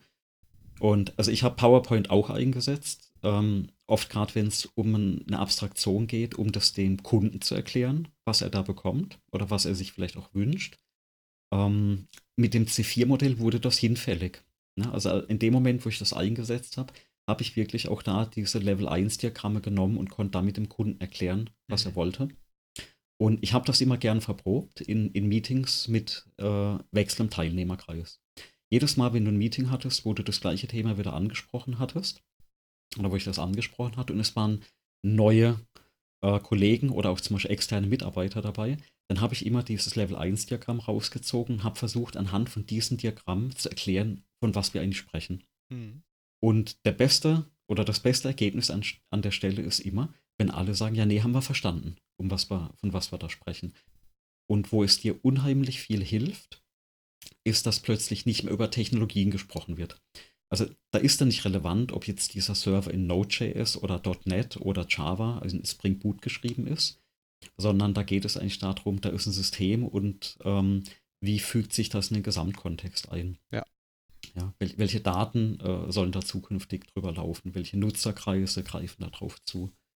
Da ist das eigentlich ein sehr spannendes äh, Thema.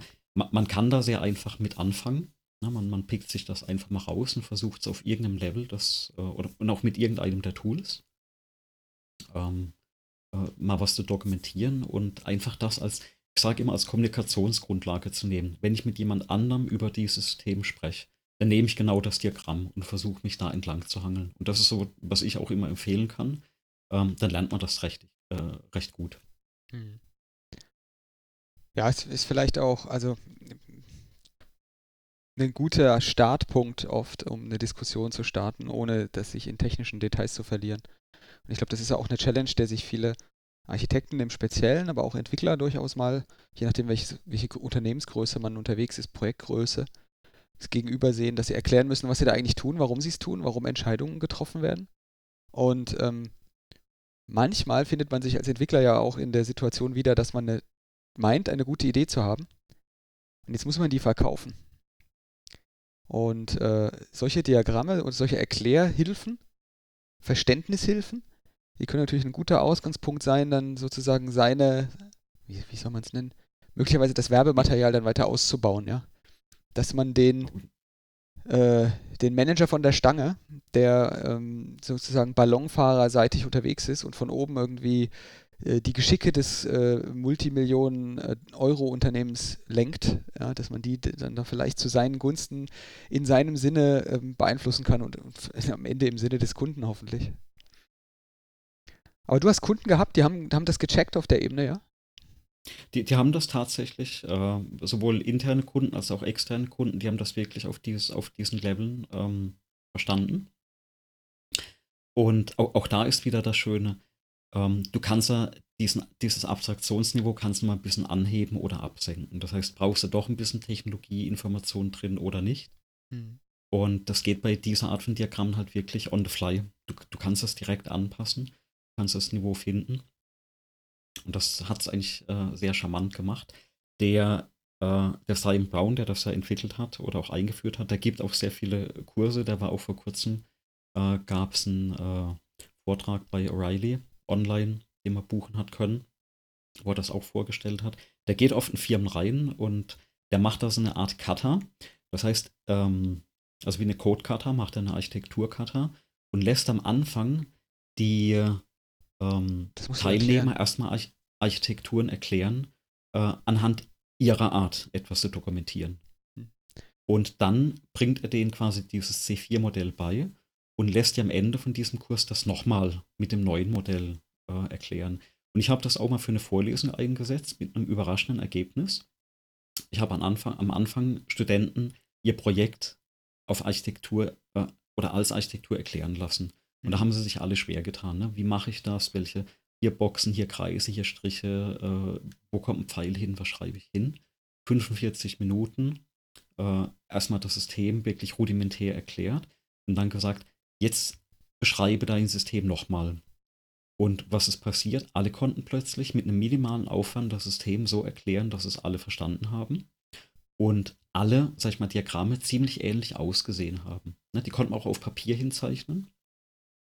Und das ist dann, glaube ich, so ein Aha-Effekt. Ne? Ob das jetzt in einer großen Firma ist, ob das äh, in der Ausbildung ist, ob das in einem kleinen Team ist, selbst in einem Entwicklerteam, wo du keinen dedizierten Architekten drin hast. Ähm, das ist dann so, wo es wirklich macht, ah, da kriege ich meine Idee rüber. Das, was du als Verkaufen beschrieben hast. Ne? Auch wirklich dieses Erklären, was habe ich mir eigentlich gedacht, was war eigentlich diese ähm, die Entscheidungsfindung, äh, die dahinter lag äh, was das Konzept, was ich mir überlegt hatte. Mhm.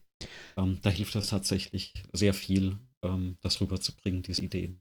Ja, du hast jetzt ein Wort gesagt ähm, und das kennst du ähm, und ich kenne es auch, aber ich kenne es aus einem anderen Zusammenhang. Du kennst das wahrscheinlich vom Kampfsport. Ähm, die Kata. Die Kata. Ich glaube, du musst erklären. Ich weiß nicht, ob das jeder weiß, was das ist.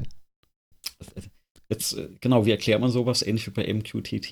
Ja, geh mit Vielleicht deinem Kampfsport. Ich glaube, der Kampfsportbeispiel. Genau, Genau, vielleicht aus dem Kampfsport, da passt das ganz gut. Das sind festgelegte Bewegung, Bewegungsabläufe, ähm, die du im Prinzip immer wiederholst, wieder und wieder, im Prinzip in jedem Training und dadurch eben dieses, sag ich mal, diese Abläufe einschleifst. Die sind oft abstrahiert, diese Abläufe. Also das ist jetzt nicht wirklich wie der, zum Beispiel wenn du aus dem Kampfsport kommst, ist jetzt nicht wie der tatsächlich Kampf abläuft, sondern wirst einfach ne, hier eine Abwehr, da ein Angriff, äh, hier ein Tritt und hier ein Schlag etc. Und in bestimmte Richtungen. Und das machst du einfach immer wieder, dass du halt auch äh, diesen Ablauf hast, den, den du trainieren kannst. Ähm, na gut, vielleicht, vielleicht kennt der ein oder andere ja auch so Filme wie Karate Kid. Ähm, da wird das ja auch polieren. gemacht, ja. Das ist genau, auftragen, polieren. und äh, genau das, was da so gemacht wird. Äh, das sind im Prinzip die, diese, sag ich mal, aus dem Kampfsport kommt das auch, die, diese Katas. Und äh, wurde vor ein paar Jahren übernommen in die Softwareentwicklung, hatte dann sehr viel mit diesem Test-Stream Development auch zu tun, mhm. ähm, wo man Aufgabenstellungen zum Beispiel jeden Tag programmiert, um sich einfach äh, zu üben im, im Programmieren, in dem Tooling, das man hat, dass man da jeden Tag besser wird. Und egal, ob das jetzt Primzahlen berechnen ist oder ein Sortieralgorithmus schreiben, man macht einfach die gleiche Aufgabe jeden Tag wieder und wird eben jeden Tag ein Stückchen besser. Na, da kommt ja auch so zum Beispiel aus dem Japanischen dieses Kaizen, ne, dass man sich da immer ein bisschen verbessert mhm. in irgendwas. Das steckt da auch mit drin. Und ich glaube, viele solche User Groups, also ob jetzt .NET-Entwicklung, Java-Entwicklung, da werden oft solche Veranstaltungen auch gemacht oder durchgeführt, wo solche Code-Katas auch äh, beigebracht werden oder eben auch durchgeführt werden. Und das eben äh, kann man auch für Architekturen machen, dass man versucht, diese Architektur nochmal und nochmal und nochmal zu beschreiben. Und irgendwann wird man halt so gut. Ähm, ne, Im Kampfsport ist es dann, wenn man das richtig gut kann, dann bekommt man auch äh, diesen schwarzen Gurt verliehen oder kann sich den verdienen. Und in der Softwareentwicklung ist man irgendwann auch vielleicht auf diesem, sag ich mal, Meisterlevel, äh, wo man dann, äh, dann nicht mehr drüber nachdenken muss, wie das Tooling funktioniert, sondern kann dann wirklich zum Beispiel auch im Gespräch direkt sowas mitschreiben oder dokumentieren. Mhm. Das waren jetzt ganz viele japanische Worte. Ich glaube, da können wir in einer der folgenden äh, Folgen sehr, mal auf, die, auf, auf eine meiner äh, Lieblingsthemen Japan zurückkommen. Ähm, können, wir gleich, können wir uns gleich mal merken. Aber das ist natürlich, ähm, ja, Übung macht den Meister, ist so das Hauptprinzip, ne, was, dem, was dem zugrunde liegt und mit viel Übung äh, und selber machen, vor allem. Nicht nur drüber lesen, nicht nur zuhören, nicht nur äh, ja, dein Video zum Beispiel zur C4 anschauen, sondern es dann auch mal machen, sich ein Beispiel machen, holen genau. und es dann wirklich anhand eines eigenen Anwendungsfalls ähm, umsetzen. Und das ist auch meine Erfahrung, die ich gemacht habe. Man muss das mal gemacht haben. Man muss den und man ist man wird erstaunt sein, was für Anwendungsfälle man im Leben findet. Ja, ähm, und wenn es das ist, dass man mal eine Waage programmiert und versteht, was das denn bedeutet, wenn man eine Waage programmieren muss. Also definitiv das selber machen oder selbst machen ist, das sollte man nicht unterschätzen. Ähm, Gerade wenn du bei dem C4-Modell bist, als mir das das allererste Mal vorgestellt wurde in einem, in einem Meeting, dachte ich, nee, verstehe ich nicht, was der da möchte. Ne? Also es war dann auch nicht ganz gut erklärt. Mhm. Ich habe mich da ein bisschen schwer getan. Ähm, das waren noch nicht mal die originalen Bilder, das waren irgendwelche Vortragsfolien, die da aufgelegt wurden, äh, quasi von, von dritter Stelle. Und das war nicht ganz offensichtlich, was, was da das Ziel ist. Dann hatte ich damals gedacht, okay, setz dich mal hin und probier das. Und als ich das wirklich selbst gemacht hatte, dachte ich so, ah ja, okay, und das kannst du damit machen und das und das. Und als ich das dann mal mit jemand gemacht hatte, ne, das ist dann auch nochmal so dieser Effekt, wo ich jemand was erklärt hatte. Ja, da, ich glaube, der Heinlein hatte das ja gesagt, ähm, wenn, wenn einer lehrt, dann lernen zwei. Hm. Also ähnlich war es in dem Fall auch.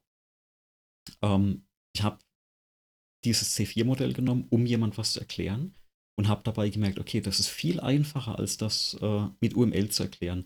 Das ist viel einfacher, als das an der Tafel mit irgendetwas hinzumalen, was keiner versteht. Das ist viel einfacher, als das äh, aufs Prosa ja, zu erklären. Und das, also da kann man das wirklich jedem empfehlen, selbst machen. Extrem wichtig bei sowas. So ist es. Und das führt uns ja ein bisschen auch zu unserem nächsten Thema, weil da kann man nämlich mitmachen ähm, und konnte daran teilnehmen. Ähm, genau. Das du, findet du jetzt nächste Woche. Schönes. Genau, das findet nächste Woche, äh, findet es statt. Karten sind, glaube ich, das weiß ich gar nicht, Karten kriegt man, ich glaube nicht mehr. Ähm, was ist es? Das gibt ja da genau. so verschiedene Vereine in Deutschland. Äh, das Vereinswesen in Deutschland an sich ist ja, ist ja weltberühmt. Und auch in ja, ja, in, in, in, in Bereichen, wo Computer vornehmlich zum Einsatz kommen, ähm, IT-Technik zum Einsatz kommt. Da gibt es ähm, Bewegungen und interessierte Gruppen, die sich zusammenfinden und regelmäßig treffen ähm, und Konferenzen abhalten, Konferenzen überhaupt. Du hast jetzt ein paar genannt im Rahmen von Codekatas oder im Rahmen von den C4-Modell, aber es gibt natürlich auch Konferenzen, die sich um noch breiter aufgestellte Themen kümmern. Äh, einmal ja, politisch-soziale Themen, ähm, technisch, tief technische Themen, Hardware, Software, Softwareentwicklung, Anwendung von Software, Anwendung von Technologien. Ähm, kurzum, ähm, die kümmern sich um den Spaß am Gerät, ja, den der Mensch empfindet, wenn er ähm, Technik einsetzt und, und, und gemeinsam mit Menschen einsetzt, für Menschen einsetzt. Und da gibt es Konferenzen, die werden von einem, einem, einer Vereinigung, einem, einem Club in Deutschland organisiert. Häufig, das sind auch europaweit mit die größten ihrer Art. Das ist einmal der, der Chaos Communication Congress. Der ist einmal immer Ende des Jahres, äh, immer dann, wenn Familienmenschen im Normalfall genau gar keine Zeit haben, nämlich äh, beginnt es am, ich glaube am 26., 27.12. ist der erste Tag des Chaos Communication Congress, also genau nach, kurz nach Weihnachten und geht dann kurz bis, bis vor Silvester. Und warum erzähle ich das jetzt alles? Ja, weil nächste Woche ähm, eine Veranstaltung ist, die kommt äh, sozusagen immer in Zwischenschritten. Ich glaube, alle vier Jahre ähm, und das ist das Chaos Communication Camp.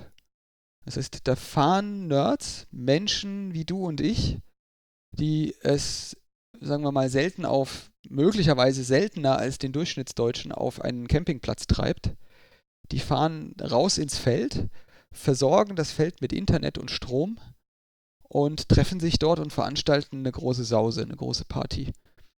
Das nennen sie dann CCC Camp 2019, findet dieses Jahr statt ab dem 21. bis zum 25. August. Das heißt, nächste Woche ab Mittwoch bis einschließlich Sonntag. Und das kommt mit einem ordentlichen, das heißt dort Fahrplan, also eine, eine Agenda, was, was für Vorträge da stattfinden, äh, kommt das daher. Und da wird auf zwei Tracks gleichzeitig live gestreamt. Das heißt, wer zu Hause geblieben ist, der hat trotzdem die Möglichkeit teilzunehmen, äh, virtuell und dort eine ganze Menge Interessantes zu hören und zu sehen. Ähm, wenn man die Möglichkeit hat, hinfahren und tatsächlich da mal hingehen und, und auch vielleicht in den Folgejahren das beobachten, auch auf diesen Kongress, weil das ist ähm, aus eigener Erfahrung auch ein, ein unheimliches Erlebnis. Da trifft man Menschen, die trifft man in der... Jetzt hat es hoffentlich nichts erwischt. Andreas, lebst du noch? Ich lebe noch, ja. Das war nur die Kaffeetasse. Ja, das bleibt jetzt drin. Das bleibt drin, ja. Das war die Kaffeetasse. Genau. Aber alles in Ordnung oder müssen wir Pause machen? Nee, nee, alles in Ordnung. We weiter geht's. Die Kaffeetasse war eh leer, hatten wir das letzte Mal schon drüber gesprochen. Der war ja quasi instant inhaliert. Ja. Ähm, aber ich denke auch auf dem, auf dem Camp wird ja auch in rauen Mengen Koffein konsumiert, oder? Ja, da, dort meistens im, im, äh, im Ingetränk äh, Mate-Tee, äh, der ja auch hoch koffeinhaltig äh, zu sein scheint. Aber äh, was ich eigentlich sagen wollte, das findet ab nächster Woche oder in der nächsten Woche statt. Ich, wir werden das auch wieder hier in den Shownotes verlinken. Ähm, wenn man CC Camp 2019 äh, sucht, dann findet man das auch, ähm, inklusive einem tollen Wiki, wo wirklich alle Aspekte ähm, der Campingplatz, die verschiedenen äh, Gruppen, die sich dort treffen, äh, die Livestreams, die Aufzeichnungen, die es davon gibt, äh, sich anschauen kann. Man kann auch jetzt schon, bevor das äh, Camp losgeht, die Aufzeichnung der letzten Jahre und auch der der Kongresse sich anschauen. Ähm, da ist auch ein, ein mir äh, im Herzen verbundener Verein auch sehr aktiv mit unterwegs. Ähm, der, der FEM, äh, das ist sozusagen die Forschungsgemeinschaft Elektronische Medien e.V. aus, äh, aus Ilmenau, aus, an der Universität Ilmenau, da wo ich studiert habe. Ähm, Andreas, du erinnerst dich bestimmt an, ja, diese ja, tolle, an diesen tollen gut. Campus. Genau, und äh, da gibt es nicht nur äh, interessante Dunstabzugshauben, sondern auch einen sehr aktiven Medienbereich. Äh, und dieser Medienbereich hat dann eben ein Campusnetz hervorgebracht und auch, ja, sozusagen, ist, ist immer vorne mit dabei, wenn es darum geht, diese, diese äh, Chaos Computer Club Events zu streamen. zu, ja, ins Internet zu übertragen. Wirst du da dieses Jahr dabei sein, hingehen oder wirst du auch nur remote? Ich, ich werde dieses Jahr nur remote dabei sein. Tatsächlich war ich auch das letzte Camp nicht mit dabei. Und ähm, es ist auch echt erschreckend, äh, wie lange das her ist, dass ich auf einem Kongress gewesen bin. Ich muss da mal wieder hin. Äh, die, die, die Zeit, ich hatte es ja gerade gesagt, die ist natürlich sportlich. Also da muss man dann tatsächlich äh, Gründe finden, warum man dann äh, zu dieser Zeit sich von einer Familie lossagt. Aber das äh, halte ich nicht für unmöglich und lohnenswert. Und äh, vielleicht das als noch als Hinweis, diese Veranstaltungen sind hochgradig familienfreundlich eigentlich. Also wenn die Familie dem ganzen Thema nicht abgeneigt ist, deine Frau scheint ja dem Thema nicht abgeneigt zu sein, äh, wenn sie sich einen, äh, einen Yolla-Telefon kauft, ähm, um es mal sie ausprobiert auch zu aus der IT. Genau. genau dann äh, einpacken, äh, hinfahren. Kind gleich mitnehmen, weil äh, vom Lötkurs bis zum äh, bis zur Hüpfburg ist da alles da. Ja, für, für, dieses Jahr wird es wahrscheinlich nicht mehr reichen, aber vielleicht in vier Jahren, dann, dann haben die, die Kleinen wahrscheinlich genau das äh, perfekte Alter. Ich habe es tatsächlich nie geschafft. Ja, also ich habe selektiv, wenn es online was gab, äh, Dinge nachgeschaut oder, oder auch mitverfolgt. Aber selbst habe ich es nie geschafft. Hm. Also äh, dieses Themengebiet, ja.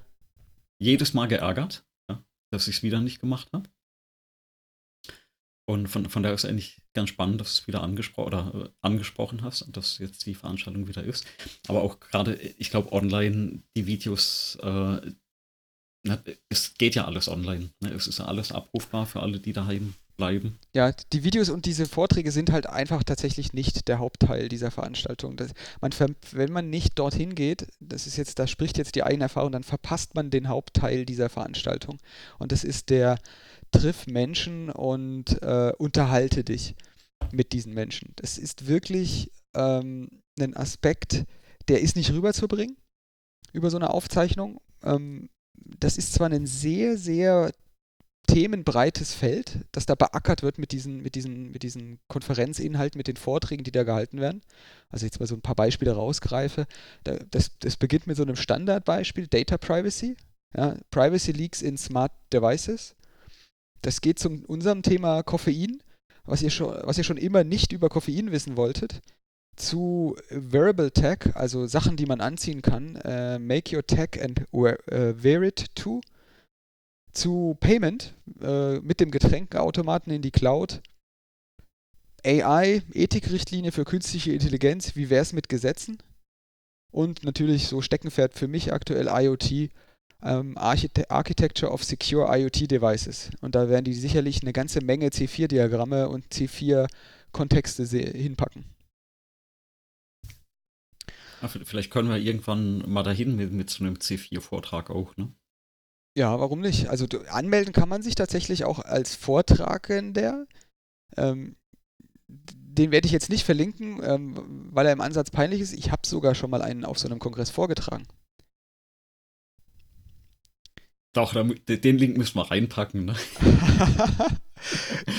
genau, also das, es gibt tatsächlich eine Aufzeichnung, jetzt muss ich mal gucken, ob es die wirklich gibt. Äh, genau. Und ähm, Themengebiet, das ist ja nur wirklich der kleinste Teil. Diese, diese, diese Vorträge, die dort zu, zu gezeigt werden. Und ist wirklich sehr zu empfehlen, ähm, sich mindestens die anzuschauen und idealerweise auch ähm, ja, hinzugehen und wirklich mit den Leuten zu reden. Wer das verpasst, hat ja dann nochmal auf die andere Veranstaltung eine Chance im Winter. Findet die auch dieses Jahr statt? Die findet jedes Jahr statt. Also da, das jedes ist Jahr. meines Wissens noch nicht äh, ausgefallen. Das einzige Mal, äh, äh, also die einzige Unklarheit eigentlich, ähm, die jetzt dazugekommen ist, ist, diese Veranstaltung ist so irrsinnig groß geworden, dass die, die, die sind jetzt aus Konferenzzentren äh, rausgezogen, weil es keine mehr gegeben hat, die groß genug gewesen sind. Und, sind, und benutzen jetzt die, das Messegelände Leipzig aktuell. Die mieten da ganze Messehallen und füllen die nur mit diesem Kongress. Also Wahnsinn, welche Ausmaße das angenommen hat. Also wir beide kommen ja so noch aus dieser Zeit von LAN-Partys. weil es ja früher noch nichts online gab. Und dann hat man sich mal mit drei Freunden, also zu viert, getroffen, äh, um, um in einem Koax-Netzwerk irgendwas zu spielen.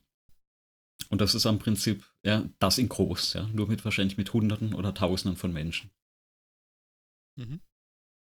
Ja, ich habe gerade mal nachgeschaut. 22 C3, der 22. Chaos Communication Congress, da, da äh, habe ich mich tatsächlich mal mit einem, einem Kollegen damals hingesetzt, einem Mitkommilitonen, und habe ähm, über 3G-Netzwerke referiert. Ja, schon lang her. Aber immerhin habe ich auch mal einen Vortrag vorzuweisen. Ähm, auch wenn ich da tatsächlich, ich glaube, das ist der schlimmstmögliche Vortragsstil, den man wählen kann.